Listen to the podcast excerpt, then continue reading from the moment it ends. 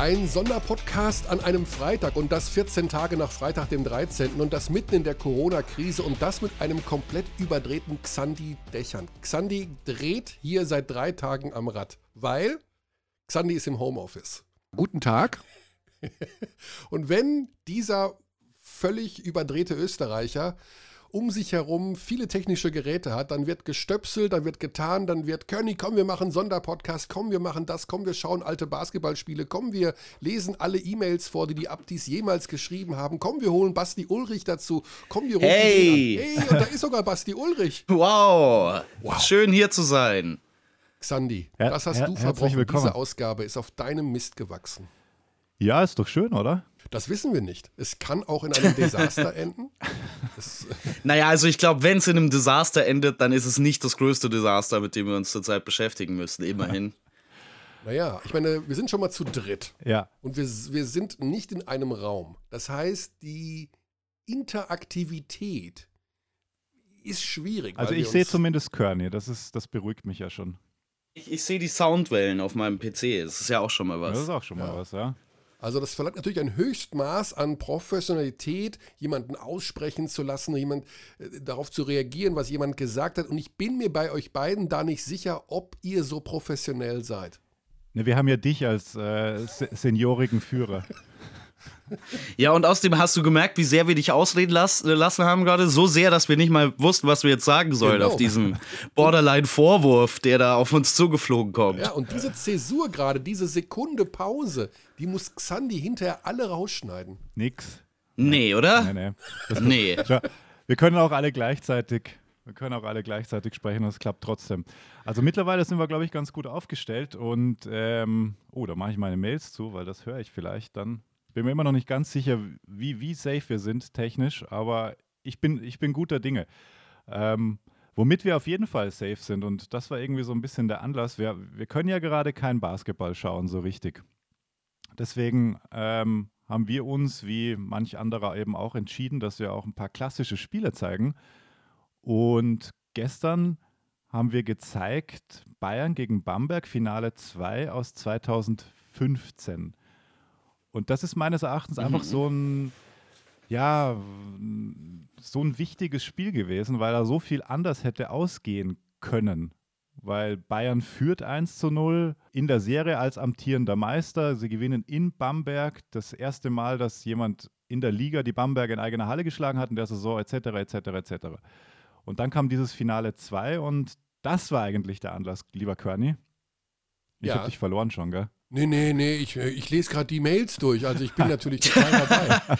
Also ja, du hast ihn verloren. Ja, ich habe ihn verloren. Nein, also, nein, nein. Ich, ich lese gerade die Mails durch. Ich bin dabei. Nee, ich bin voll so aufmerksam dreist. bei dir. Ich, nein, ich, ich habe doch, ich habe doch, ich weiß doch, was du sagst. Ich bin doch immer eine Sekunde, ich weiß doch immer, was du als nächsten Satz sagst, weil du, du bist doch ein oh, Seelenverwandter. Wow. Was sage ich und wie sage ich's? Jetzt geht es um das Spiel Bamberg gegen Bayern in Bayern am, im Juni 2015. Und darüber möchtest du mit uns reden. Darüber möchte ich, ja, ja, genau, genau. Unter anderem. Mhm. Und ein bisschen ja. Hörerfragen hast du ja auch schon angeteased. Ihr habt beide das Spiel gesehen, auf jeden Fall. Also ich, ich empfehle unseren lieben Abdis auf jeden Fall die Möglichkeit zu nutzen, dieses Spiel nochmal zu schauen. Es ist in der Tat ein 57 Minuten. Das liegt daran, dass manche Spiele aus dieser Zeit aktuell nicht anders vorliegen, um da einigen Fragen äh, auch vorwegzugreifen. Aber die, äh, das Spiel ist auf jeden Fall zu sehen auf der Plattform auf magentasport.de jederzeit. Also wenn wir jetzt drüber sprechen, dann macht es vielleicht Sinn, wenn man das Spiel nicht mehr ganz so gut äh, im Kopf hat, dass man sich das vorher nochmal ansieht. Oder was denkst mhm. du, lieber Körny? John Bryant ist vegan. John Bryant. Darüber müssen wir auch sprechen. Ich habe das leider verpasst gestern, Insta, ja. Insta Live. Er ist vegan? Mhm. Ja, John Bryant ist seit einem halben Jahr Veganer und bevor ich das vergesse, dass wir darüber äh, sprechen, sage ich es einfach jetzt mal völlig zusammenhanglos in die Runde, dass wir das eben irgendwann aufgreifen. Weil Basti, Basti, ich sage ja, du bist immer noch im Intervallfasten, oder? Äh, nee. nein. Nein, nein. Nein, ist vorbei. Ja, also das ist pausiert für den Moment. Ich war tatsächlich ja, ziemlich, äh, ziemlich krank ähm, zwischenzeitlich. Mhm. Das ist ja, glaube ich, auch hier im Podcast angesprochen worden. Deswegen war ich, war ich eine Woche nicht da. Ähm, und äh, sobald ich krank werde oder auch nur leichte ähm, Symptome von Schnupfen äh, bemerke, bin ich, was Essen angeht, wirklich das größte Schwein. Also dann esse ich einfach von 0 Uhr bis 0 Uhr durch und so habe ich das bisher auch durchgehalten. Es ist aber ungewöhnlich, wenn man krank ist, hat man normalerweise keinen Hunger. Nee, das ist bei mir genauso. Also ich esse Ja. da auch richtig viel. Ja, ja. Ich muss ganz Okay, eher, mein Körper vermittelt mir, glaube ich, ähm, dass ich nicht mehr in der Lage bin zu jagen jetzt mit dieser, in dieser, in dieser Kondition. Das ist so richtig höhlenmenschenmäßig und deswegen bunker ich quasi. Das heißt, wir müssen aus dem alten Podcast nochmal den einen Satz rausziehen, wo du gesagt hast, ach, am liebsten ist mir dieses Hungergefühl. Das ist viel schöner als des, der Moment, wo man was isst. Ja, das hat tatsächlich aber, das hat tatsächlich aber einen Zusammenhang mit der aktuellen Lage, Ja. weil dieses Hungern über den Tag ist tatsächlich gut, wenn man was zu tun hat. Und Mhm. was ich jetzt im Moment zu tun habe, ist die Dallas Mavericks bei NBA 2K zum Titel zu führen. Ähm, und Okay, das, das gut. ist nicht wirklich so, das lenkt mich nicht wirklich ab vom Essen. Ja. Welches Dallas-Team, das aktuelle? Das aktuelle, ja. Aber ich habe einige Trades vorgenommen. Ich weiß nicht, wie tief ich da jetzt reingehen soll in die Analytics. Sag nur mal ganz kurz, wel welcher Spieler äh, der Highlight-Spieler war. Also wenn du neu gekriegt hast, der nicht dem Äh, Michael Porter Team- Jr. von den Denver Nuggets. Oh, wow, gratuliere. Für Willie Cauley Stein. Ich fand, es war ein guter Trade. Für Willie Colley Stein, okay. Ja. okay. Kann man da, kann man da jeden Spieler traden? Ja. Außer die, Und dann die- macht der, No dann macht, die, der macht der, der macht der, das Programm macht dann einen Vorschlag. Also wenn ich jetzt Doncic trade, dann kommt irgendwie, hier, du kannst LeBron James haben, oder wie geht das? Ja, man kann selber einen Vorschlag machen an die verschiedenen GMs. Man kann, ähm, äh, oder man bekommt vom Spiel Vorschläge. Ist Mhm. alles möglich. Ist crazy. Jetzt geht's zum Xandi-Thema. Xandi und der Kö- Juni Körny, es ist- 2015. Es ist auch dein Thema. Ja, es ist Mhm. mein Thema. Das ist, äh, wie hätte sich der Basketball in Bamberg entwickelt, wenn am Ende Brad Wanamaker nicht den Pass auf äh, Robinson gespielt hätte zum 1 zu 1 Ausgleich in der Serie. Habe ich die Frage richtig gestellt? Ja, ähm, und auch was, was wäre bei den Bayern passiert. Also es ist. Ich frage jetzt mal ganz offen, ihr habt beide das Spiel gesehen, Körny, was, was ist dir prinzipiell am, oder was ist dir als erstes aufgefallen? Oder was sind deine Eindrücke, die du jetzt noch hast? Es war sehr spannend Ja. und es war die Geburtsstunde von Killer Miller, so würde ich mal sagen. Ja, guter Punkt. Pri Primetime Miller. Darius Miller, der während, der Saison kam, der während der Saison kam. Darf man ja auch nicht vergessen, Ja, für, genau. für, für sehr wenig Geld auch, weil der war so ein NBA-Scrub, äh, Ja. war da so verfügbar auf dem Markt und anscheinend sehr günstig bekommen damals und keiner kannte den ja und da hatte den so auf dem Schirm. Ja. Aber man sieht da wirklich, das habe ich mir auch notiert, dieser Darius Miller damals schon, der war eigentlich äh, relativ unstoppable. Also und hat das auch in, Man dem, muss sich überlegen, dass Darius Miller soll 40.000 Euro bekommen haben. in diesem Jahr.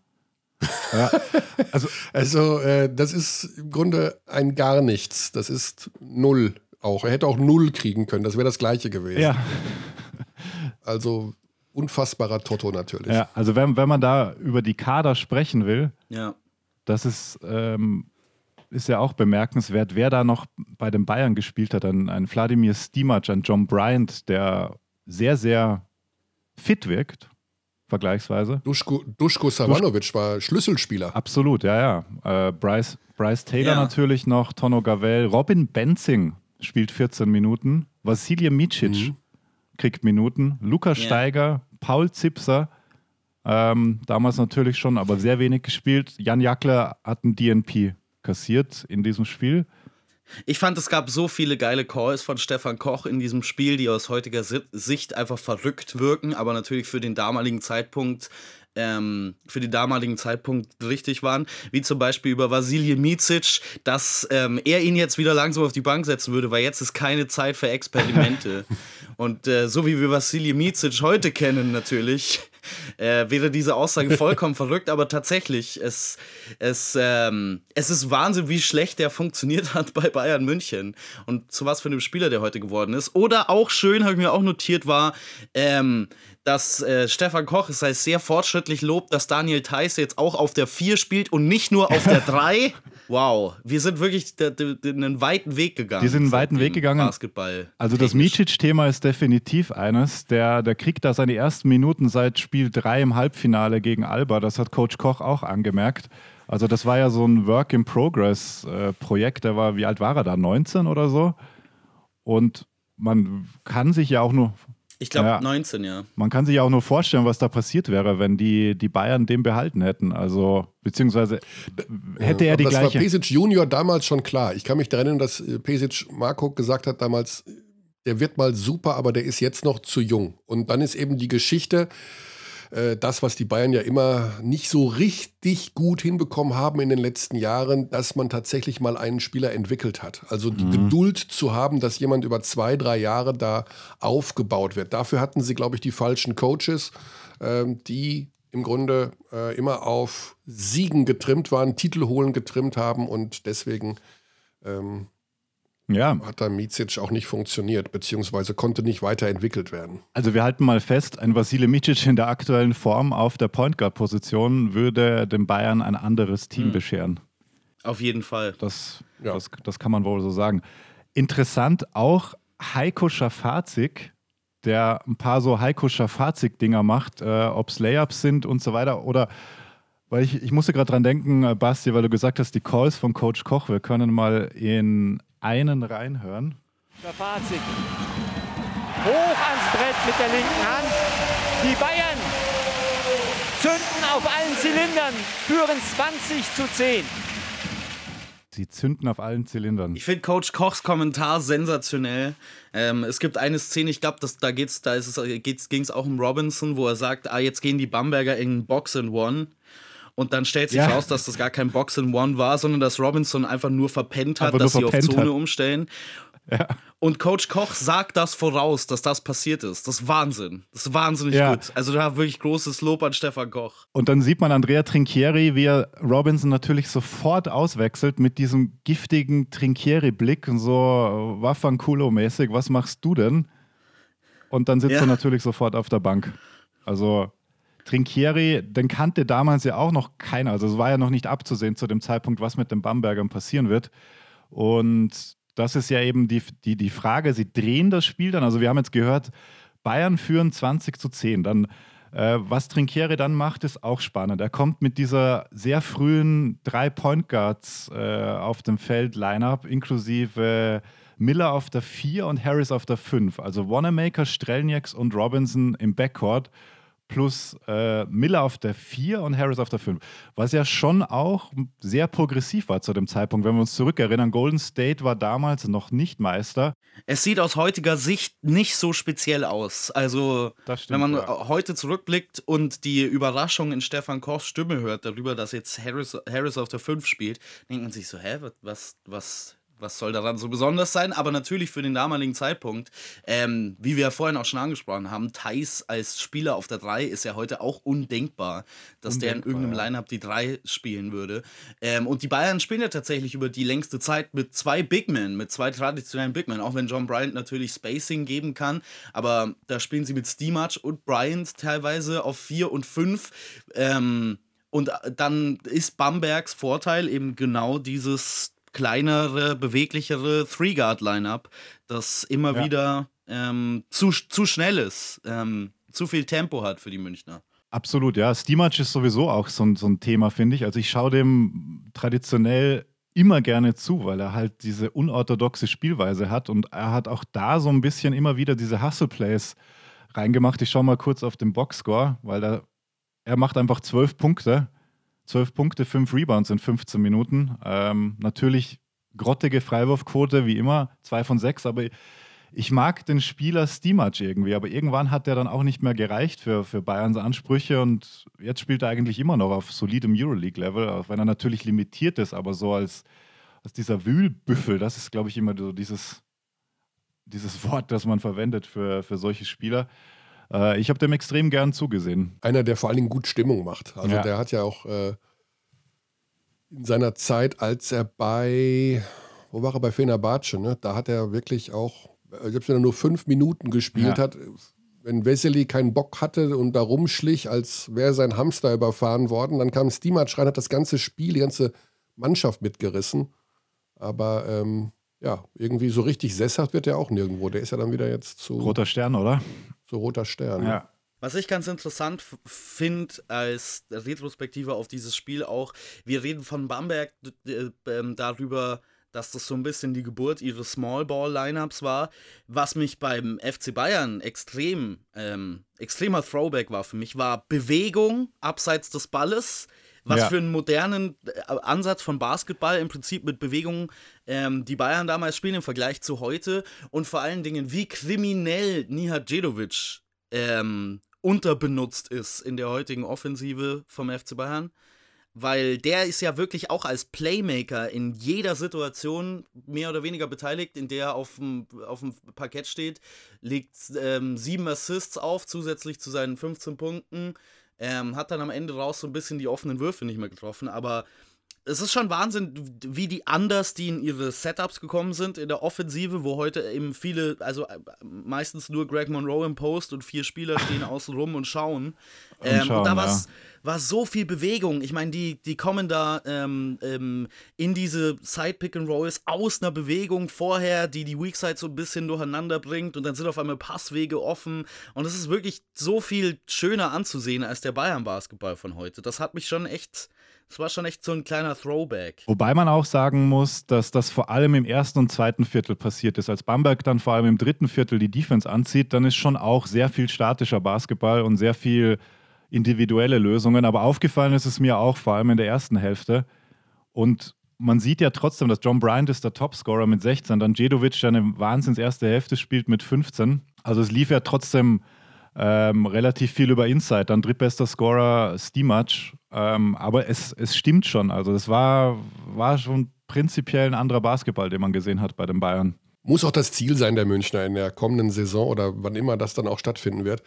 Ich glaube einfach, dass die, die Attraktivität hat ja auch ein bisschen gelitten. Also wenn sie funktioniert haben, was eben nicht so oft der Fall war, dann ähm, war das gerade auch mit der, in der Saison mit, mit Williams und sowas, war das schon ganz das ist, glaube ich, wichtig. Für die Münchner Fans ist auch wichtig, dass das gut aussieht, dass das oh, irgendwie ja. sehenswert ist. Nicht nur äh, kalkulierte Jugoslawenschule, so sage ich mal. Die wollen auch ein bisschen entertained werden. Ja. Und ich glaube, ähm, das muss ganz eindeutig ganz oben auch auf der Liste stehen, dass du da einfach auch gerne hingehst, weil du weißt, gut, Williams war ja so ein, so ein Typ, der war einfach mega beliebt, weil er da rumflog ja, und die mal, mal gelacht hat. Und mal, ja, mal gelacht. Und Bryce Taylor auch mit einem äh, Signature-Dunk, ähm, relativ berühmter, weil dieses Foto, wie er da so am Korb hängt, so ein beidbeiniger von der Seite, ähm, das ist ja auch quasi noch der letzte Prime Bryce Taylor, den wir, glaube ich, gesehen haben in, in diesen 2015er Playoffs. Diese Athletik, die er da dazu gebracht hat, das hat schon auch Laune gemacht. Und weil du es angesprochen hast, Körny, diese Stimmung im Audidom, die ist mir auch aufgefallen. Das war damals anders noch. Also, das war lauter, da war mehr Dauersupport, das war, ich weiß nicht, da habe ich mir notiert bei, ist nicht ganz so gut gealtert, ähm, weil das ist jetzt gefühlt einfach nur mehr Klatschpappen. Und Na gut, es war natürlich auch das zweite Finale, muss man bedenken. Ja. Ne? Und äh, 1-0 Führung ja. in der Serie. Ja. Äh, das wichtigste Spiel der Saison. Ne? Das ist vielleicht auch nochmal mit dazu beigetragen hat, dass die, die haben, waren ja wirklich zwei Stunden standen die ja, glaube ich, so ungefähr, ne? Die ganze Zeit. Ja, absolut, also fast. absolut. Ja. ja. wenn wir mal Richtung Spielende schauen. Ähm, Tonno übrigens. Zehn Minuten. Waren nur 10, 10 44, die er gespielt hat. Und ich muss sagen, das ist eine der BBL-Sachen, die ich am meisten vermisse. Meine Verwunderung darüber, dass äh, Anton Gavels Dreier reingehen. Das habe ja. ich wirklich vermisst, das Gefühl. Wo man die Flugkurve des Balls sieht und sich denkt, was? Wie kann, warum, wie ist das passiert? Wie ist das physikalisch ja. möglich? Wenn wir mal Richtung Spielende schauen, also Bamberg holt dann auf, immer mehr, immer mehr. Bayern wehrt sich und irgendwann steht es plötzlich unentschieden. Und dann passiert das. Es sind nur noch fünf Sekunden. Wanamaker hat vielleicht ein bisschen zu lange gewartet. Robinson. Und das ist der Sieg. Die Brose Baskets Bamberg kommen zurück und gewinnen. Stopp. Ich will nicht zu viel sagen. Robert Lottermoser hat, hat noch keine Entscheidung getroffen. Aus meiner Sicht heraus war der Korb in der Zeit. Ja, das war er auch. Und man muss an der Stelle auch festhalten, dass Sveti Pesic sofort zum Instant Replay gezeigt hat. Also ähm, da war er, war er noch sehr aktiv an der Seitenlinie. Aber dieses letzte Play kommt meines Erachtens nur zustande, weil äh, Mbakwe hinfällt und so die gesamte Bayern-Verteidigung irgendwie durcheinander bringt. Der stolpert irgendwie, zieht Savanovic so halb mit, Jedovic rotiert dann hoch, verliert Robinson kurz komplett aus den Augen, der sein Mann war nachdem äh, Taylor und Bryant dieses äh, Wanamaker Mbakwe Pick and Roll doppeln wollen. Und totale Konfusion. Und dann steht da Robinson komplett frei unterm Korb. Also diese, diese eine Aktion, 0,1 Sekunden vor dem Ende, war da, war da ja dann noch auf der Uhr führt zu dieser Entwicklung in der BBL, dass Bamberg Meister wird. Also es ist schon, es ist schon crazy. Eigentlich, weil Bakwe hinfällt. Es ist auf jeden Fall einer der merkwürdigsten Game Winner, die wir, glaube ich, jemals gesehen haben. Vor allen Dingen in so einer großen Situation.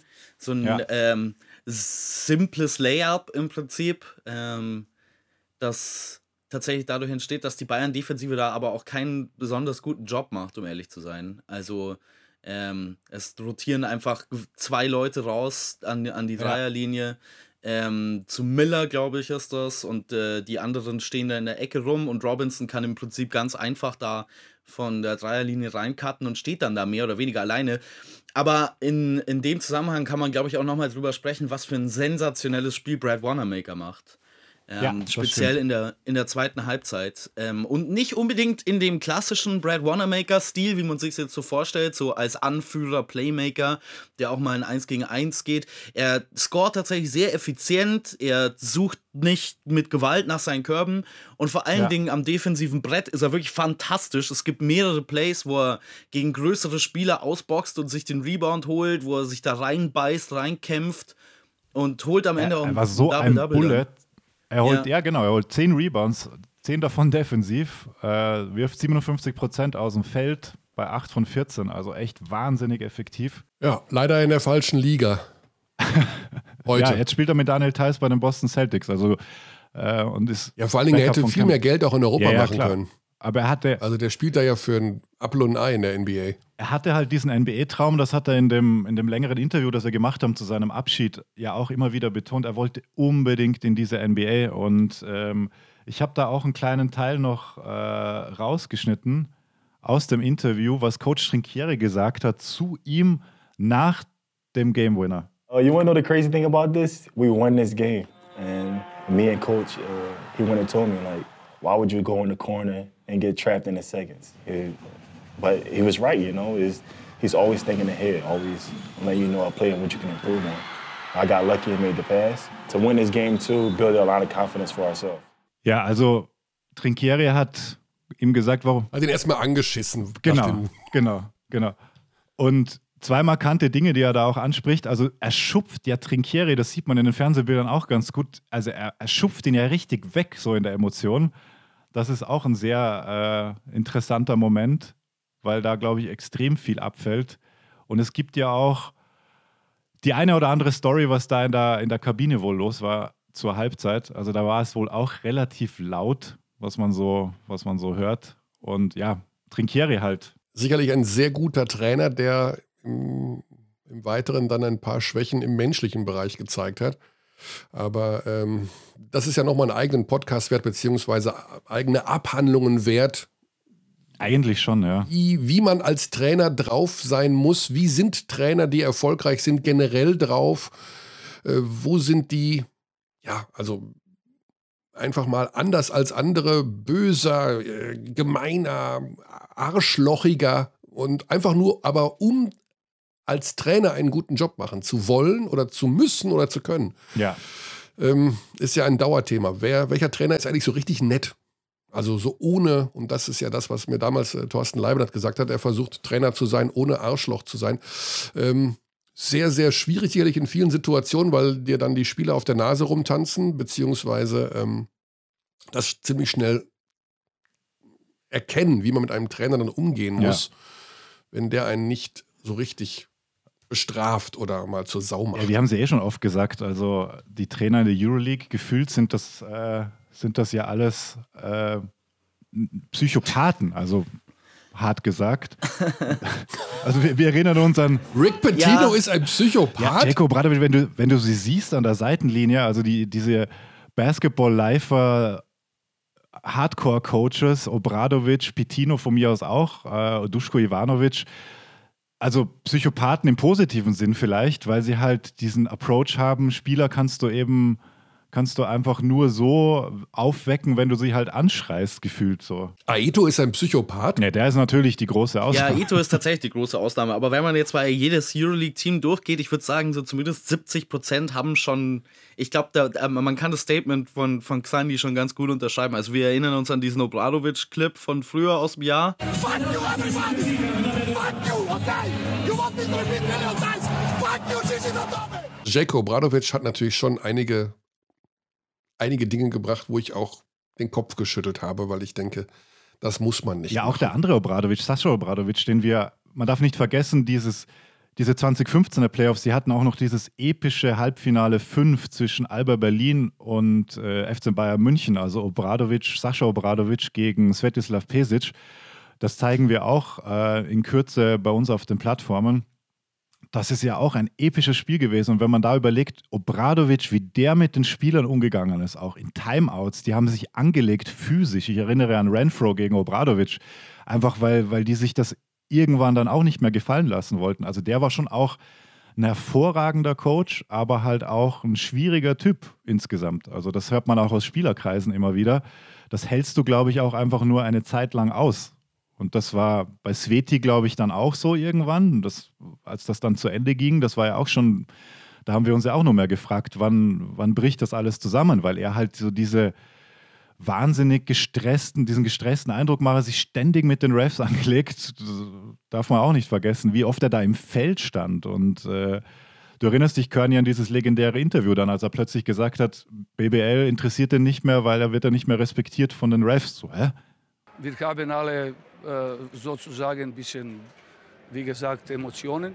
Wenn du mal genau hinschaust, läuft, glaube ich, jeder Coach mehrfach während eines Spiels, wenn es nur 10 Zentimeter sind, äh, irgendwie aufs Parkett und äh, missachtet da komplett diese, diese Seitenlinie. Das äh, ich ja. würde sagen, dass zumindest, wenn man, nach, wenn man nach Amerika schaut, die erfolgreichen Trainer der letzten Jahre alles so Players-Coaches sind und dann die Assistenten vielleicht mehr, die, die das System vorantreiben. Also so Steve Kerr, Nick Nurse ist auch sehr, sehr umgänglicher Typ wohl mit seinen Spielern. Brad Stevens. Brad Stevens, richtig. Ähm, während in Europa die junge Generation in diesem Fall mit Andrea Trinchieri nachkommt, zumindest in diesem Finale, und mehr so diese alten ähm, Prinzipien dieser alten Coaches, wo man sich immer vorstellt, dass die in der Halbzeit noch eine rauchen gehen vor der Arena und dann irgendwie äh, jemand noch, jemand noch so einen Kaffee äh, ins Gesicht werfen, dass das dann mehr ähm, nachgemacht wird. Ich habe aber das Gefühl, dass sich das so langsam verändert, vor allen Dingen in der BBL. Ich habe das Gefühl, die jungen, talentierten Coaches, die jetzt nachkommen, von denen wir sagen würden, ah, die würden, die werden noch große Schritte gehen, das sind tatsächlich alles sehr nette Leute, auch sehr nett zu ihren Spielern, habe ich immer den Eindruck. Also äh, Kayes, äh, Isalo, ich habe jetzt noch nie gesehen, dass die ausgerastet sind gegenüber ihrem eigenen mhm. Personal. Und das ist schon interessant, dass sich das innerhalb von eigentlich so weniger Zeit so stark verändert hat. Oh, und dann äh, schauen wir mal, wie das dann in den Phasen dann wird, wenn es an andere Aufgaben noch dran geht. Also gut, wenn wir, wenn wir es noch sehen werden, dass Kreis an die Playoffs spielt stimmt, oder, ja. oder Fechter oder wer auch immer. Aber ich, hab, ich kann mich an einen Kais Ausraster irgendwie erinnern. Er ist schon emotional, ja, er ist schon emotional. Ja, ja, halt aber emo dieses emotional, aber nicht gegenüber seinen eigenen Spielern. Also man hat nie ähm, es, wenn, nee, wenn nee, er genau. jemanden auswechselt, gibt es nie diesen, also diesen vorhin schon beschriebenen Hassblick von Trinkieri gegen Robinson. Den wird es nicht ja. geben bei Fechter. Ja, oder äh, es gab auch mal eine extreme Ansprache, Ansage von Trinkieri zu Augustin Rubit. Da hatten wir, das hat mir damals, glaube ich, ja. eine super Zeitlupe aufgelöst. Ein komplett zerlegt. Wie er richtig, also ja. Gift und Galle spuckt und äh, Rubit ja doch eher ein zartes Gemüt. Ich glaube, der hat da bis heute noch Albträume von. Und Trevor Barkware hat er auch immer wieder auf dem Schirm. Also das sieht man auch in diesem Finale 2. Da ähm, also es ist egal wer, wenn du da eine Kleinigkeit falsch gemacht hast, dann hast du diesen Giftblick kassiert oder auch mal ein paar Kommentare und dann sind die auf die Bank getrottet und er hat halt noch gefühlt 30 Sekunden weiter vor sich hingeflucht, vor sich hin so. Ähm, das sind auf jeden Fall auch Auffälligkeiten aus diesem Spiel. Ansonsten habe ich mir noch notiert, haben wir schon kurz gesagt, Dinge, die nicht gut gealtert sind, John Bryans Fitness, die Stimmung im Audidom. Dalibor Bagaric, der Heiko Schafazik beim Einwurf 0,1 Sekunden vor dem Ende verteidigt. Auch nicht so gut gealtert, beziehungsweise seine Basketballkarriere, weil die war nachher zu Ende. Mhm. Ehemaliger Erstrunden-Draft-Pick der Chicago Bulls, ich glaube im Jahr 2000. Wo ist der, mhm. wo ist der Kollege geboren? Ja. Wisst ihr das? Kroatien. Falsch. Das, ich habe keine Ahnung. beide keine Ahnung? Interessant. Es ist Aber ich weiß, dass er in Kroatien seine Urlaube verbracht hat. Er ist ja Kroate. davon gesprochen. Ah, ja. ja. Na gut, er ist in der Stadt geboren, in der wir uns gerade befinden. In der. In Paris? ja, das war. ne, der ist in München geboren tatsächlich. Ja. Er hatte ja auch einen deutschen Pass und Trinkieri hat ihn ja wirklich nur teilweise für den Sprungball in die Starting Five gestellt und ihn dann sofort ausgewechselt. Oder eben nur für diesen Einwurf. Also dieses eine Jahr, das er da noch hatte, war und, und, und, dann Hardcore mitgefeiert nach Spiel 5. Daran kann ich mich auch noch erinnern. Also er war mit am präsentesten, weil er natürlich mit seinen 2,16 Meter ähm, einfach auch sehr auffällig war. Ähm, ich möchte nur Ryan sagen, dass Thompson habe ich mir noch. Ja. Ich möchte nur sagen, ähm, dass ich mir hier nochmal den NBA-Draft von 2000 aufgemacht hat, äh, habe. Und das ist ja legendär der schlechteste Draft aller Zeiten. Und man muss das wirklich nochmal bestätigen. Also, wer ist der Number One Pick vom NBA-Draft 2000? Macht, spiel die Musik nochmal. Wow. Spiel die Musik nochmal. Jetzt, jetzt, kommen, jetzt kommen die Fragen, die, die. Ja, ja, das ist. Boah, war das nicht so Adam Morrison oder so ein Quatsch? Na, nicht ganz so. Nicht ganz so schlimm. Nicht ganz so schlimm. Naja, First Also ich sag, äh, der, also der erste Pick overall ist All-Star, einer von dreien in der gesamten Draft-Class. Also der, die jemals All-Star geworden sind. Ja, das ist oh, 2000. Ich werde jetzt extra nicht googeln, weil ich will naja, das ja, jetzt ja. nicht nachschauen. Ich, ich, auch nicht, ich auch nicht. Das war der übelste Ich habe noch, einen, ich hab ja, noch einen Tipp, falls ihr noch einen braucht. Die für den aktuell, für den jetzt hoffentlich bald kommenden Draft hat sich jetzt sein Sohn angemeldet letzte Woche. Wilbert Olindi. Ach, dann weiß ich's. Das habe ich äh, gesehen. Äh, der bei New Jersey war. Ähm, ja. Bei New Jersey Nets. Kenyon Martin. Richtig. Oh, oh, Kenyon Martin, na toll. Ja, ja, nicht Sein Sohn hat sich angemeldet, ja. Aber war Bagaric ähm, Nummer 24? Kann das sein? Der war Nummer 24 in. Das in hast du doch gegoogelt. Ja, nicht heute. Ja, Ja, ich habe das, äh, ich habe den, ich habe den Draft gerade gegoogelt. Eine Position vor ihm wurde Deshaun Stevenson genommen und ich glaube uh, der ein, tragisch. Der, der, einzige Spieler danach, den man noch kennen könnte, war Michael Red bei den an, an Stelle ja, Nummer 43. Der, der ist Der war gut. zumindest mal All-Star, oder? Genau, richtig. Aber es gibt tatsächlich ähm, sehr, sehr viele Spieler hier, die nicht mal einen Wikipedia-Artikel haben, die rot eingefärbt sind. Unter anderem unter anderem zwei Spieler in der Lottery, die keinen Wikipedia-Artikel haben, woran man schon sehen kann, dass das vielleicht kein so guter Draft war. Ja, das ist heftig. Wer sind die beiden Roten? Courtney Alexander. Wow. Von, nach Dallas getradet von den Orlando Magic und Martin Cleaves. Okay. Bei den Detroit Pistons. Krass. Wer war Nummer zwei? Äh, Stromil Swift, habe ich noch nie gehört. Strom Stromil Swift. Toronto Raptors. Vancouver Grizzlies. Damn it. Ja, fast, aber nicht schlecht. Ja, aber in Kanada. Kanada. Äh, Platz 8 ist Jamal Crawford, den, den kennt man noch. Ist aber ja, nie All-Star geworden. Ähm, was ich gerade erst feststelle. Und Quentin Richardson wahrscheinlich am ehesten noch auf Platz 8. Ja, klar, der bei den Thug, Young Thug Clippers. Ja, genau. Mit Darius Miles und, und so weiter. Ja, okay, das, wir, wir, wir schweifen ab. Wir kehren zurück auf die, äh, in die deutlich attraktivere Beko BBL von 2015. Aus welchem Spieler ich nie schlau geworden bin, und den habe ich mir auch noch notiert bei äh, Dinge, die nicht gut gealtert sind. Übrigens Shameless geklaut von dem Basketball Rewatchables. Basti, du weißt Bescheid. Yes. Grüße an, an Bill, Bill Simmons. Simmons. und Der übrigens und auch viel über Brad Wanamaker spricht in seinem Podcast. Ja, also das ihn. haben wir auch gemeinsam. Ja, ja, er hasst Brad Wanamaker. Er und sein Vater, sie hassen beide Brad Wanamaker. Ja, sie, sie brauchen einen besseren Backup für für Kemba Walker. So, Kearney ja. ist jetzt kurz mal raus, aber das macht nichts, da kommt bestimmt gleich wieder.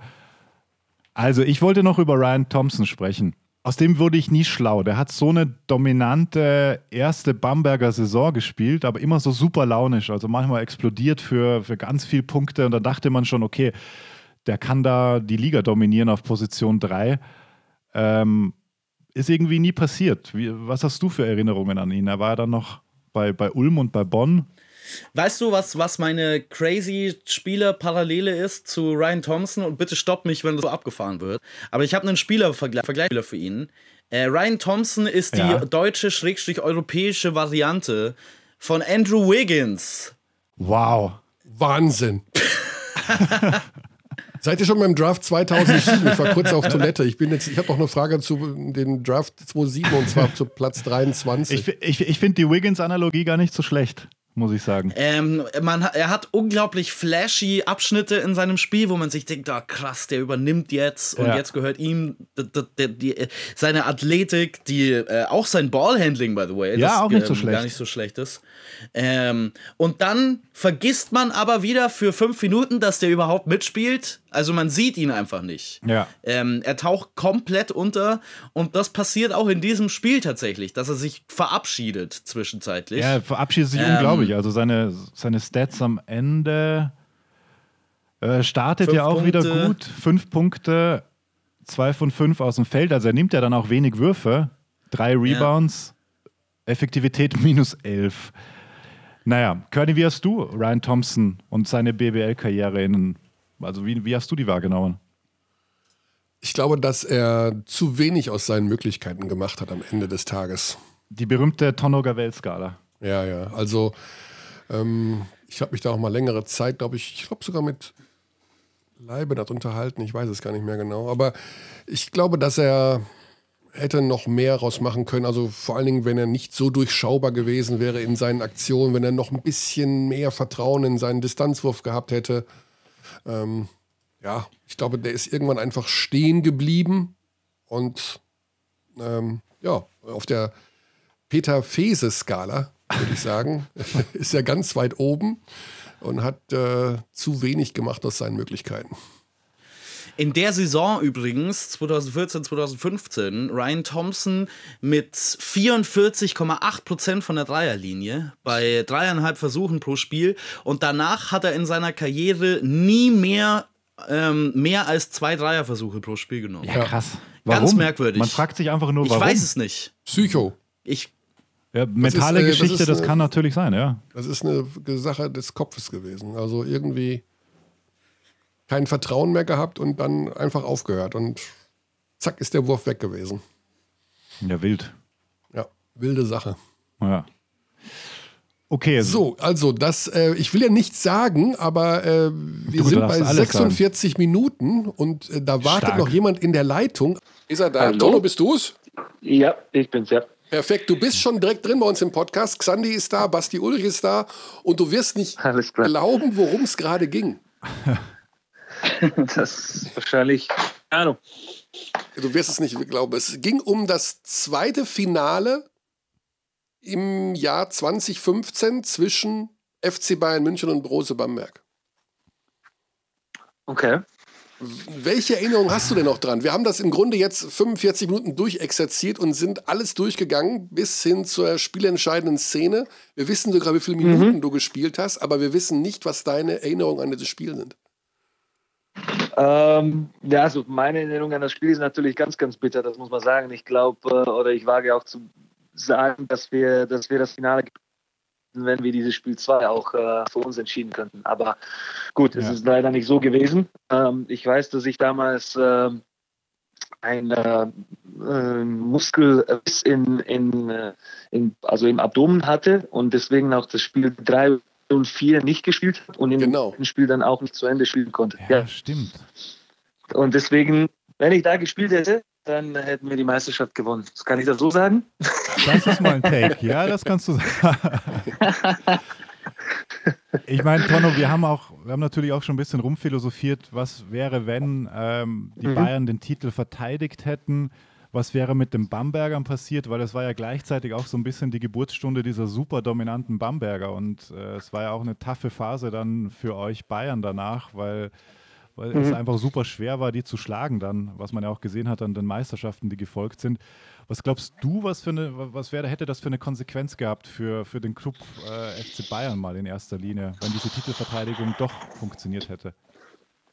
Also in dem Jahr 2015, wenn man so sagen würde, dieser Umbruch ist natürlich äh, dem Bamberger super gut gelungen, das muss man sagen, obwohl sie noch nicht so waren wie in den folgenden Jahren. Also man muss ja natürlich sagen, dass Wanamaker noch, noch nicht der Wanamaker war, der, der ja. nächstes Jahr zum Beispiel oder was für eine Saison dann ja drauf gespielt hat. Das muss man schon so. Äh, wir haben oder wir waren in dem Eurocup damals auch fähig, Bamberg in Bamberg mit 40 zu schlagen. Also muss man ja auch so sehen, äh, ja. dass, äh, dass es jetzt nicht so, äh, noch nicht so dominante Mannschaft war später, aber nicht richtig uns zu bahnen. Ja, dann war ein paar danach und Finale nie über wegkommen. Ähm, das heißt, äh, ja, ich, ich schwer zu sagen, was dann. Ich glaube schon, dass, dass, äh, das für hätte Meisterschaft zu kommen. Ich glaube, das ist dann interessant. So, da kam Dominanz, die einfach schwer zu, zu bieten war. Kannst du uns denn ganz kurz sagen, was unmittelbar nach diesem Spiel in der Bayern-Kabine passiert ist? Also wurde da irgendeiner zusammengeschissen wegen dieser letzten Aktion, wo äh, Robinson den Korb macht? Weißt du das noch? Mhm.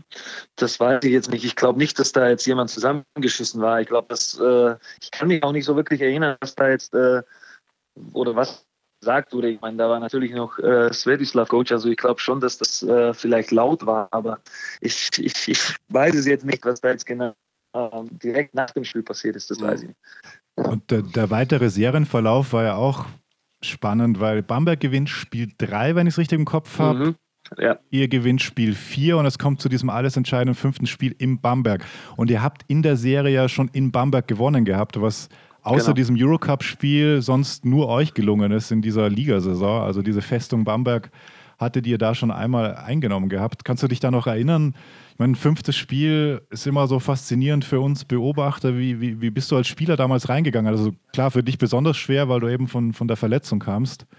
Also ich habe ähm, hab natürlich die Spiel 3, 4 nicht gespielt und dann auch nicht wirklich trainiert. Wir haben versucht äh, zu probieren, ob das geht und ich habe gesagt, ich werde probieren zu spielen. Letztendlich kam ich wahrscheinlich auf irgendwie drei Minuten in dem Spiel 5 äh, oder sowas. Das heißt, es war nicht so wirklich, äh, ich war halt irgendwie nicht große Hilfe, muss man so sagen. Mhm. Aber ja, ich glaube, nach dem Spiel 4 hat man dann wirklich gedacht, okay, wir haben das schon mal in geschafft, diese Saison zu gewinnen. Spiel 1 dort gewonnen, Eurocup dort gewonnen.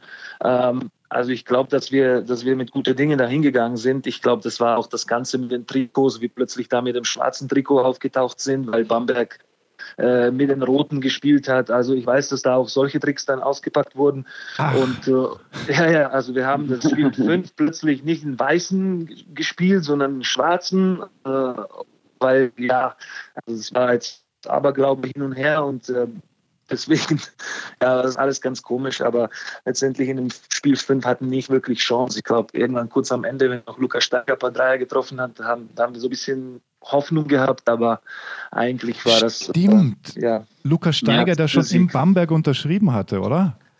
Also, das weiß ich nicht, ob das ja, schon während der Saison so war. Aber das war schon, ja, ja. Aber ja, er war jetzt noch derjenige, der reingekommen ist und, und äh, noch ein paar Würfe getroffen hat, ja. Zipser auch in dem Spiel. 4 von 5, ne? Also Zipser auch mit einer über, also für sein damaliges Alter Überperformance in dem Spiel 5 mit 11 Punkten in 15 Minuten. 3 von 3 Dreier Zipser. Ja. ja. John Bryan Topscorer. Bryce Taylor auch ein super Spiel gemacht, 32 Minuten, 14 Punkte. Und bei mhm. den Bambergern war ein Bakwe mit 20 und 13. Okay. Ja. Noch, schräg, noch irgendjemand? sorry, sorry, Tonno. Ja, es sind schwere Zeiten gerade, Tonno. Ne? Corona-Krise, dann rufen wir an und reden über deine vernichtende Niederlage gegen die Bamberger, ja. gegen deinen alten Club auch noch, um Himmels Willen. Genau. Was ja, können wir denn noch Gutes tun? Sollen wir noch was Schönes erzählen? Erzähl uns doch was Neues aus Ulm. Wie ist die Situation in Ulm? Wie ist denn der Leibener drauf? Wie geht's denn? Ja, dem geht es, glaube ich, jetzt ganz gut. Also ich, äh, äh wir haben gerade die bisschen mit den Trainern geredet per Videokonferenz. Also alle geht es gut soweit und mhm. äh, ich glaube, uns geht es nicht anders als anderen Vereinen. Ähm, ja, also für mich persönlich, äh, Pro B ist beendet. Also da kann man auch nichts mehr machen und BWL, was jetzt äh, dieser Monat bringt. Ja, ja da gibt es auch unterschiedliche Geschichten. Das werden wir, ich denke mal, auch erst, äh, Sandy, korrigiere mich, aber vielleicht ähm, Podcast am Dienstag ein bisschen weiter noch ausbauen können, denn äh, mhm. da scheint es ja zwei verschiedene Lager zu geben in der Liga. Nämlich diejenigen, mhm. die die Saison zu Ende spielen wollen und diejenigen, die sagen, Quatsch, abbrechen. Ähm, Das hat aktuell wohl auch ein paar, ja, zu Diskussionen geführt. Kann man in der Tat am Ja, Dienstag ein bisschen, ja, bisschen besprechen. Ich würde an der Stelle nur gerne sagen, dass äh, Tonos allerletztes Spiel ein cooles Spiel war. Als Ausgleich, dass wir hier nicht nur von diesem, von diesem traumatischen 2015-Spiel. Das stimmt. Ja, also mit Titel abgetreten damals auch mit, mit dem Genau. äh, FC Bayern München Basketball. An der sei an der Stelle auch betont. Also es war ja nicht alles schlecht in deiner Bayern-Zeit. Nicht, dass Ja. man das falsch einordnet heute. Eine absolute Legende, nach wie vor, unser Tonno. Ich habe das mal mitbekommen mit diesem äh, mit dieser Gabelskala. Davon habe ich ja gar nicht gewusst, bis mich das äh, einer von meinen Spielern darauf äh, Ja. überhaupt aufmerksam gemacht hat. Siehst du? Also wir haben natürlich, Nicht äh, schlecht. also das, ich hoffe, das ist eine, du weißt schon, worauf die basiert. Ne? Die basiert darauf, dass Ja. man das absolut Maximale aus seinem Talent herausgeholt hat. Das ist, äh, das ist die Gavel-Skala hier bei Abteilung Basketball. Wir haben ja auch die Peter-Fese-Skala. Sagt dir Peter Fese noch was? Ja, ja, natürlich, ja, ja, klar. Also die Peter-Fese-Skala Gegen ist, ist das Gegenteil, dass man eben das Minimum aus dem herausholt, was man vielleicht hätte machen können. Ich, ich weiß, dass es ihn noch gibt. Ich habe auch mal versucht, ihn zu erreichen, weil ich möchte nicht, dass er jetzt zu Hause denkt, was diese Blödköppe da, was erzählen die für einen Quatsch. Aber ähm, da haben wir natürlich auch ein paar Spieler dabei gehabt. Und Ryan Thompson gehörte zum Beispiel dazu, den wir jetzt gerade kurz äh, im Rahmen dieser Finalserie 2015 mal der Meinung waren, dass er hätte mehr aus seinem Talent hätte machen können. Tonno, dann sagen wir lieben Dank für den Fall, dass dir noch ein Spieler einfällt, der unbedingt mit 10 Punkten auf der Anton Gavel-Skala bedacht werden sollte. Schick mir eine WhatsApp, wir werden das nachträglich äh, einbauen. Ansonsten Okay, hoffen wir, das- dass du weiter gut auf deine Familie aufpasst, dass ihr gesund bleibt und dass möglichst bald wieder Basketball gespielt wird. Dankeschön. Dankeschön. Absolut. Gute Und, Zeit. Danke. Ciao. Gute Zeit euch auch. Ciao, ciao. Die Tonno Gavel-Skala, ja, ist ja lustig, dass er davon erzählt bekam. Ja, wir haben ihn nie gefragt, wir- ob wir das benutzen dürfen. Ja, ja, es ist ja auch ein bisschen. Ist es despektierlich? Nein, es ist doch Es eine ist respektvoll. Ehre. Ja, ist eine Ehre. Ja, Sorry. Ist eine Ehre. Ja, ich würde sagen, das ist eine philosophische Frage, um ehrlich zu sein. Moment, Das wieso? heißt- Moment, Mom Moment. Das heißt auch, dass er auf keinen Fall besser hätte sein können als das, was wir Ja, gesehen genau, haben. richtig. Mir wäre es immer Ja, lieber, er wenn Leute. Mir wäre es immer li- lieber, wenn Leute über mich sagen würden, boah, der könnte so viel besser sein, wenn er nur wollte. Nee, also nee, nee, nee. Ich pass wär auf. lieber auf was, was, nee, nee, nee. Was sagt jeder Basketballer, speziell jeder amerikanische Basketballer, in jedem Interview, jeden Tag, egal welche Frage ihm gestellt wird, als Antwort? Jeder. Äh, Alle. I wanna thank God and äh, Ja, okay, das, das ist auch richtig, aber das Zweite, Äh, we need to be aggressive. I wanna Ja. be a better person every day.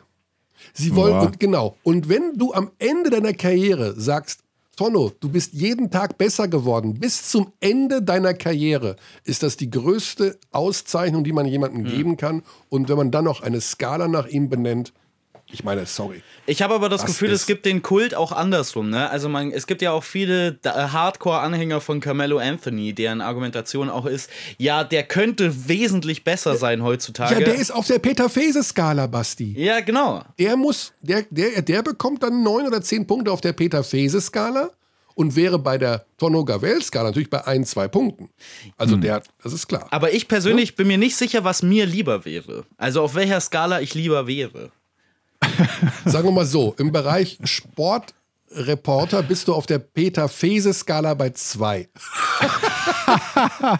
Das ist eine sehr komische Art und Weise, mich entweder zu beleidigen oder zu loben. Ich bin mir nicht mal warte sicher, mal was. eben, genau, nee, du, du bist ja auf der, nee, warte, Moment, das ist ja ein Lob.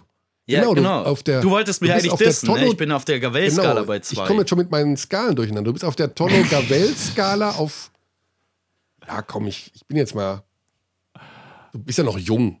Ne? Da sage ich mal, du kriegst schon eine 6. Guck mal, hast du doch mal, das ist ja Wahnsinn.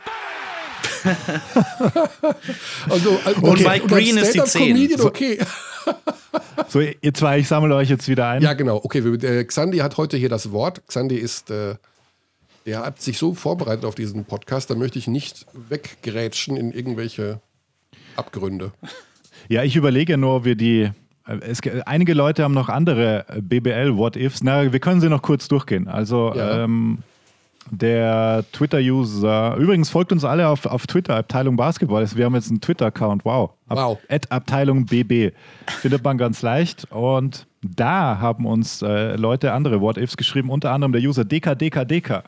Schöne Grüße. Größtes What-If. Was passiert, wenn Pascal Roller seine beiden Freiwürfe, beide daneben, wenn ich mich richtig erinnere, Ja. am Ende des Spiels 5 gegen Bamberg? Ja. 2010 wäre es dann zu dieser Bamberger Dominanz in den Folge angekommen. Darf man ja auch nicht vergessen, diese Chris Fleming Bamberger, die haben ja damals auch alles weggerockt. Also ähm, wäre es da passiert, also ähnliches What If wie damals äh, gegen die Bayern, aber das ist ja das Schöne am Basketball, dass diese Mini-Momente dann so groß werden können. Könne, your take, 2010, was, wenn Frankfurt Meister wird? Hätte sich nichts geändert. Okay, Gar Das nichts. ist- also, das ich meine, Frankfurt ist ja mal Meister geworden. ja, Und ich meine, das ist natürlich super für Frankfurt, aber es hat jetzt nicht die Basketballwelt in Frankfurt für immer in eine besondere Richtung gebracht. Es war ein Riesenerfolg. Ja. Es war ein toller Erfolg und ich war damals Mit sogar dabei. Trainer- und Trainerwechsel. Ah, Ja. du hast das Spiel kommentiert? Ich habe, nein, ich habe die äh, Interviews gemacht nach dem Spiel und habe dabei die allererste und einzige Sektdusche meines Lebens abbekommen. oh, und wie war das? Nicht gut für meinen Anzug, aber mir persönlich hat es jetzt nicht so viel ausgemacht. aber tatsächlich ähm, war das damals, ich habe es natürlich Pascal gegönnt. Ich meine, der war ja schon immer so lieb, ne? Der war ja schon immer toll. Also du meinst, als sie Meister wurden, nicht, dass er die beiden Freiwürfe Ja, und die beiden Freiwürfe taten mir persönlich weh, weil da war ich auch in der Halle. Ach, du meintest beim Frankfurter Gewinn warst du in der Halle, ja. Bei Ich beiden. Also, und, 2010, ähm, ja, okay. 2009 war ja Oldenburg Meister. Genau, und 2010, äh, das war schon, ich meine, ich glaube, Pascal hat 92 Prozent Freiwürfe getroffen. Ja, eben. In, in der Saison oder generell in seinem Leben. Ja. Und ähm, das war natürlich. Kam da unfassbar. Gordy Herbert während der Saison? Kann das sein? Als junger Gordy Herbert? Oh, boah. Ich weiß, Ich weiß nicht mehr. Also ich, Ja, ich meine, egal. ich kann Ich glaube, ich glaube er war der Coach da auf jeden Fall schon.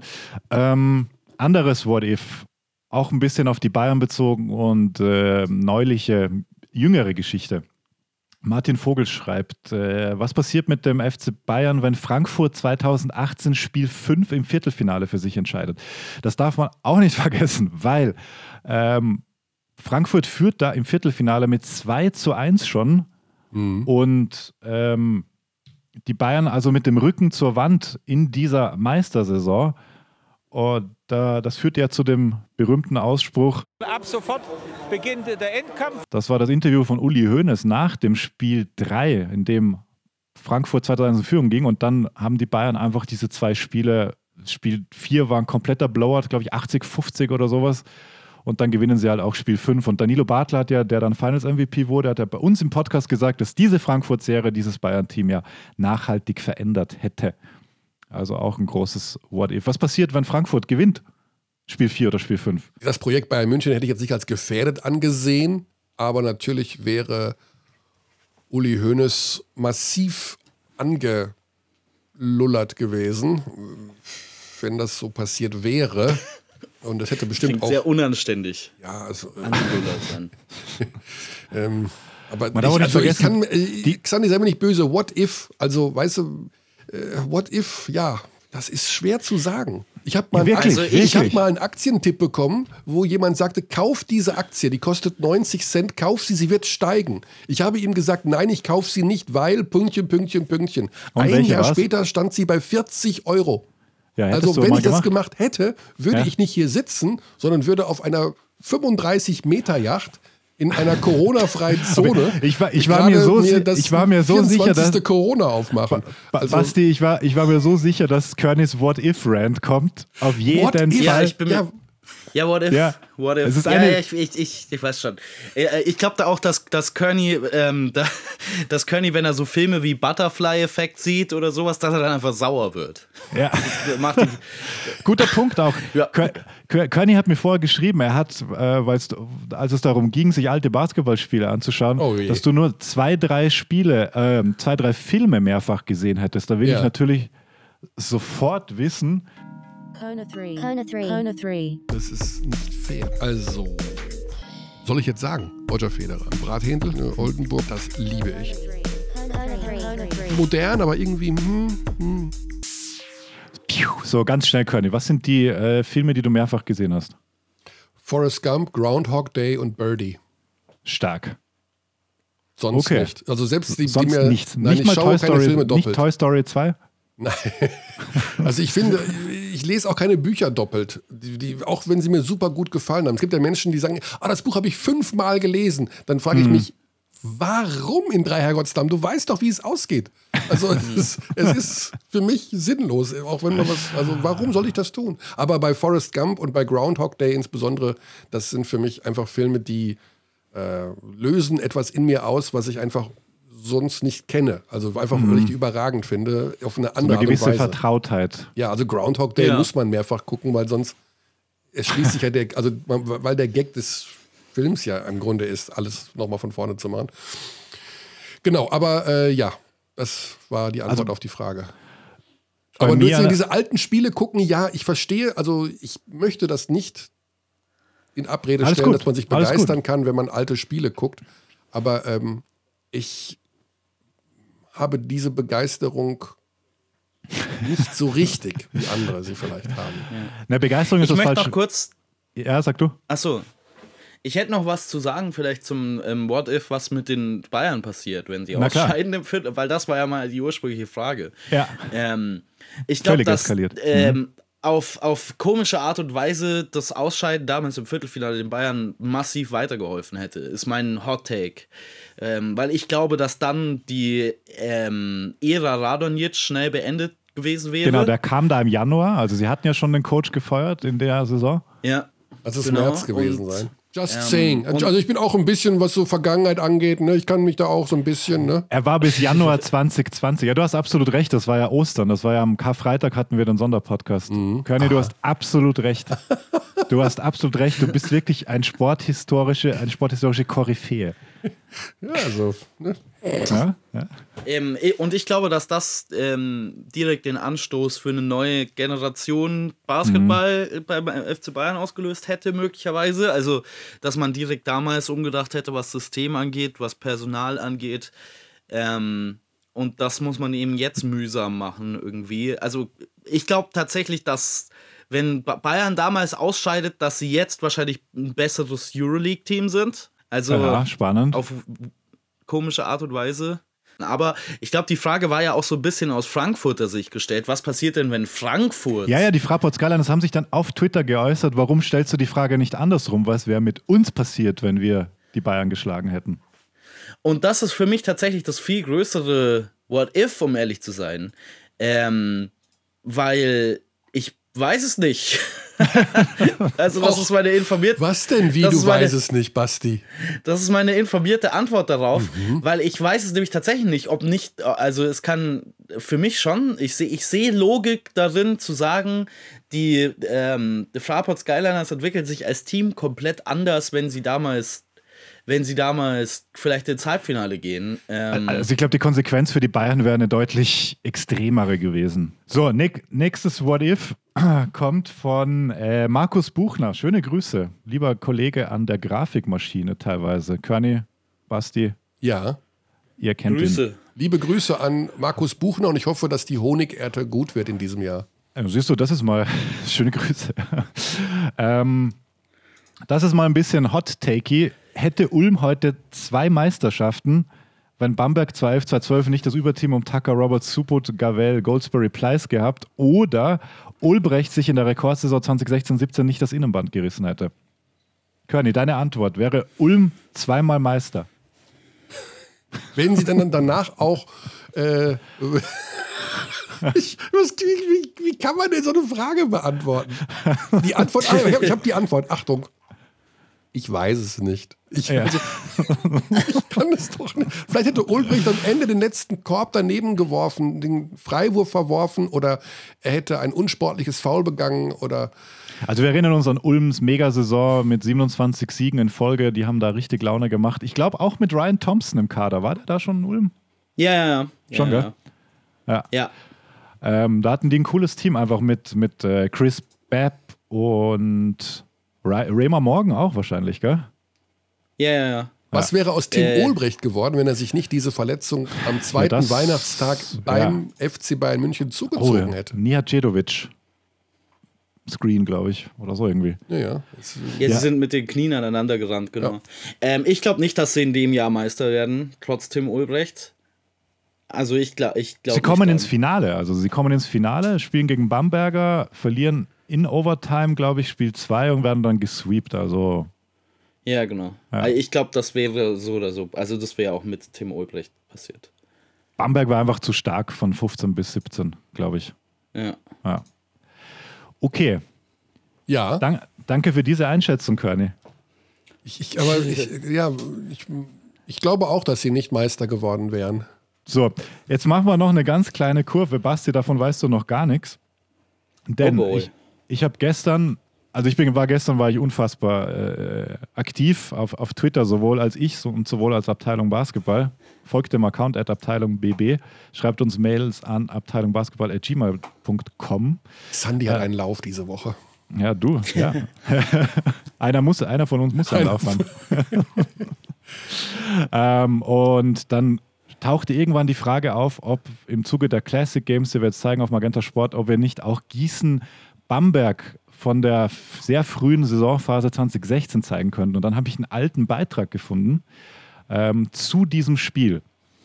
Und ähm, dieses Spiel gewinnt Gießen als Aufsteiger mit unter anderem Benny Lischka dabei. Und da ist ein Dank dabei von Benny Lischka über Daniel Theiss und ich glaube Daryl Miller hinweg. Und dann habe ich irgendwie die Frage in den Raum geworfen, war das der beste Dank von Benny Lischka ever? Das war zumindest mein Ansatz, weil der wirklich massiv war. Dann äh, ging das so hin und her, bla bla bla. Dann hat äh, ich, ein, User gefragt, Tobias Karwein, auch ein, Hörer, schöne Grüße, ähm, ob, wir ihm nicht in, ob wir ihm diese Frage nicht im Podcast stellen wollen. Ob das der beste Dank aller Zeiten war. Und das würden wir jetzt machen. Äh, ja, dann äh, vielen Dank, dass ich, dass ich dabei sein durfte. ähm, ich verstehe auch, dass Benny Lischka wichtiger ist als ich, äh, weil ich habe noch nie über jemanden gedankt in der BBL oder irgendwo. Ähm, äh, Grüße auf jeden Fall an Benny Lischka von mir. Ja, wenn wir, wenn wir ausrichten. Äh, Basti, vielen Dank für deine Zeit und deine wie immer wunderbaren Takes.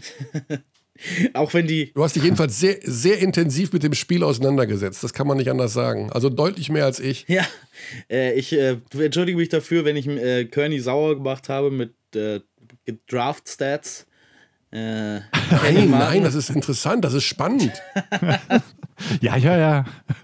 Ich glaube, ich gehe jetzt und schaue mir die Live-Übertragung vom Draft 2003 an. Ja. Viel, viel, viel Spaß dabei, Danke. Basti. Wir melden uns. Ähm, bis bald. mach's gut. Ciao, ciao. So, dann versuchen wir es mal. Benny Lischka, Michael Körner, ja, Magenta Sport. Ich habe gehört, du bist massiv vorbereitet worden auf diesen Angr Anruf. Genau so sieht's aus. Ja, servus, grüß euch. Ah, servus. Servus. Ja, Xandi ist auch da, der dich ja gestern irgendwie über Twitter eingeladen hat. Ich weiß gar nicht genau, ich bin nicht so in diese Geschichte involviert. Was ist denn da abgegangen gestern Abend in den sozialen Medien? Ja, was ist da abgegangen? Ich bin ja eigentlich auch nicht so auf den sozialen Medien unterwegs, aber ich habe dann irgendwie eine Nachricht bekommen, so eine Notification, wie man ja mittlerweile sagt, ähm, dass äh, ich glaube, Alex dann ein Video gepostet hat von der guten alten Zeit in Gießen, wo wir Bamberg mal äh, in der Osthalle, äh, wo, wo ich noch in Gießen gespielt habe, ärgern konnten. Ja, Und, äh, als so kam das Aufsteiger. Genau, Ja. als Aufsteiger. Ja. Ja, und das hat wohl irgendwelche Kreise geschlagen. Jedenfalls war es so, heute Morgen um halb zehn, als ich dann zum ersten Mal mit äh, Xandi telefoniert habe, äh, dann äh, hat er mir gesagt, du, äh, ich habe hier bei Twitter ein äh, Juwel aus der Basketball-Ära hochgeladen, der Dunking damals von Benny Lischka, weißt du noch? Und ich so, "W- wo bist du denn? Auf welchem Planeten ist der denn unterwegs gerade in Dreiergotts Namen? Ja, ist schon lange her wahrscheinlich. Ist schon lange her, aber es macht irgendwie, ist, man muss ja das Beste aus der Situation machen und gerade so ein bisschen Classics schauen und äh, es taugt mir dann schon irgendwann. Dann habe ich eben diesen Beitrag gefunden und dann kam dieser, äh, der, dein Dank über Daniel Theiss, wo dann Martin Vogel, der auch Fotos macht in Gießen, dieses tolle Foto dann auch noch äh, gezeigt hat. Und, und deswegen jetzt die Frage, Achtung Trommelwirbel, Benny, war das der beste Dank deiner Karriere? Wahrscheinlich schon, ja. Also war auf jeden Fall Ah. ein sehr, sehr cooler Moment und äh, ja. Also viel besser geht's nicht. War das Darius Miller auch noch? Es war eigentlich gegen zwei sogar, oder? Nee, das Lustige war, das war äh, Gabriel Olascheni. Ach, Olascheni war da.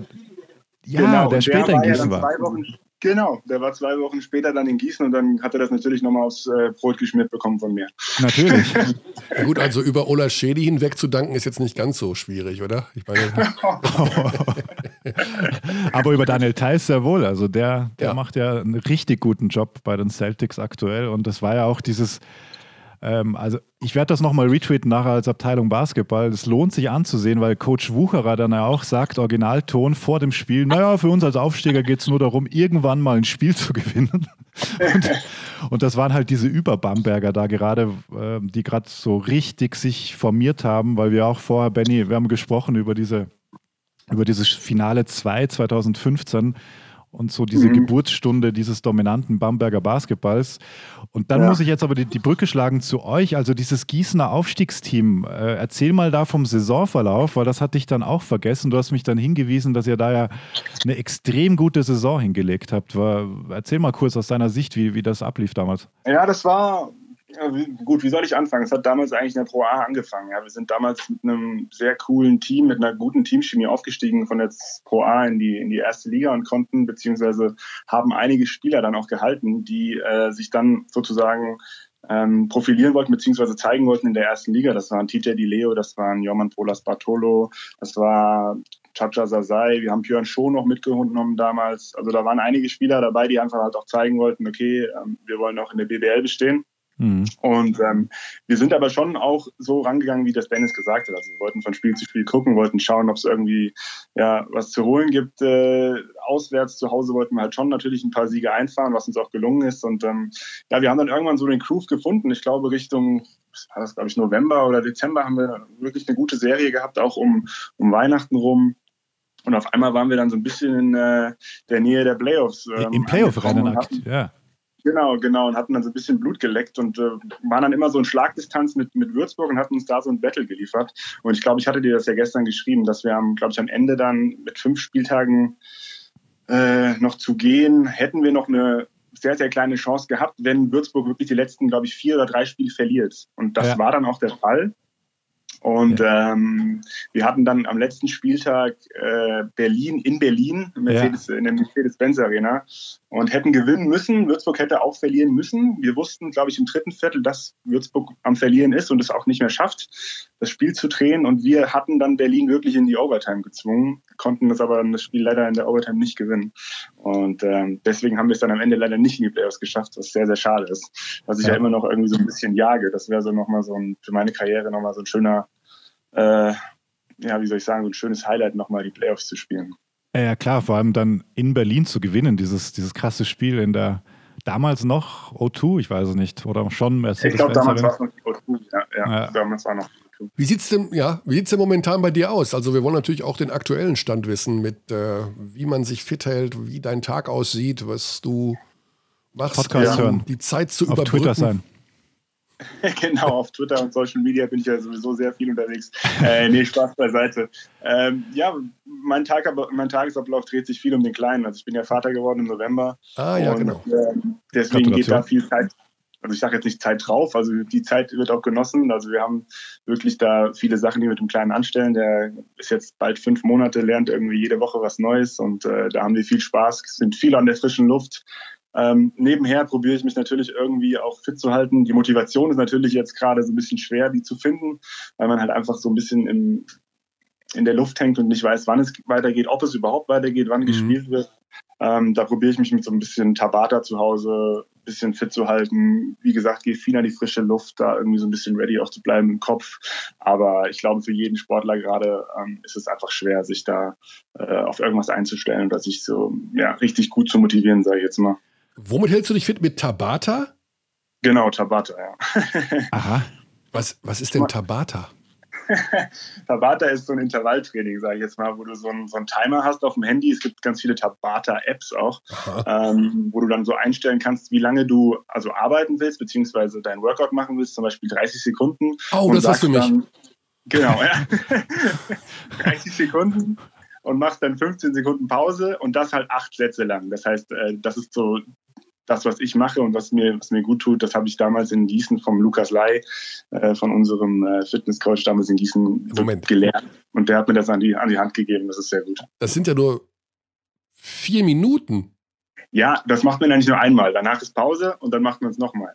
Aber es geht schon ganz gut rein. So 30 Sekunden Übung und dann 15 Sekunden Pause. Also wer das schon mal gemacht hat und wer die richtigen Übungen da macht, das kann schon ganz gut, ganz gut anstrengend werden, ja. Okay. Also das schaue ich mir auf jeden Fall an, denn äh, das ist so ungefähr das Zeitlimit, was ich mir vorstelle für Workout. oh, ohne Wiederholung dann sozusagen. genau. Du kannst ja. 15 Sekunden Work machen und 30 Sekunden Pause, wenn dir das besser passt. Ja. Benny, ich habe noch eine Trivia-Frage. Mhm. Ähm, wer aus dem aktuellen Team der Gießen 46ers, also deinem Ex-Team, mhm. ist Veganer? Äh, Brandon Thomas. Ja, das stimmt, aber es gibt noch jemanden. Gibt noch jemanden mhm. aus dem aktuellen Team. Yep. Habe ich mit dem zusammengespielt? Ja. Ja. Können es ja nicht so viele sein. Brandon Thomas stimmt, das ist richtig. Sagen wir mal so, er, er hat die Motivation daraus auch gezogen, dass Brandon Thomas das ist und macht. Echt? Kleiner Hinweis, man würde es eher nicht erwarten. Genau. John Bryant. Exakt. Hm, jawohl. Echt? Aber ist, ist das wann? hart oder ist das hart? Das, aber das, wie, wie lange denn? Ja, ja er war gestern bei uns gestern. in Instagram Live bei Magenta Sport und er hat gesagt, seit sechs Monaten. Oh, okay. Okay, weil ich wollte gerade sagen, weil es gibt ja so einen, so einen Stammitaliener in Gießen, zu dem wir auch immer gegangen sind, John auch gerne mal zusammen mit mir.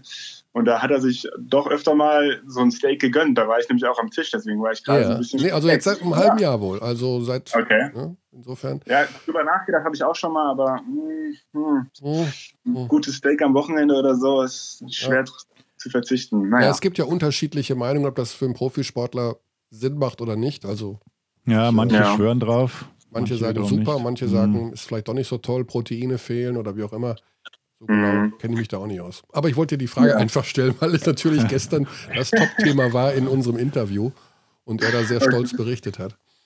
Ja, ist John immer noch in München? Ist er noch in Gießen gerade? Wisst ihr das? Ja.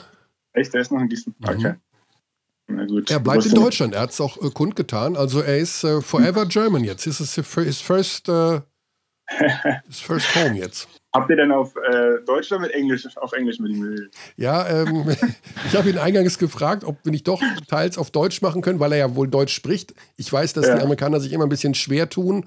Äh, mhm. Also, ich glaube auch Ricky Paulding kann ja Deutsch, aber er will einfach nicht sprechen. Und äh, dann haben wir es auf Englisch gemacht, weil man sich dann wohler fühlt und die Antworten einfach dann länger sind. Ja. Und äh, okay. ja, hm. ich habe mich da hab mir dann abge, abgewurstelt. Wie ist das mit Braden Hobbs eigentlich, der ja auch Teil dieses Gießener Wahnsinnsteams war? Mhm. Ich glaube, Braden, ich glaube, er hat bestimmt ein paar Witze Deutsch aufge, aufgegriffen irgendwann mal, aber ich glaube nicht, dass er Deutsch spricht. Also ich okay. glaube nicht, ne. Mhm. Auch eine ja. BBL-Figur mittlerweile, die damals, der macht nämlich den Game Winner rein, um die Kurve zurückzuschlagen ja, genau. zu dem Bamberg-Spiel. Der Pass habe ich vergessen, wer den Pass gespielt hat.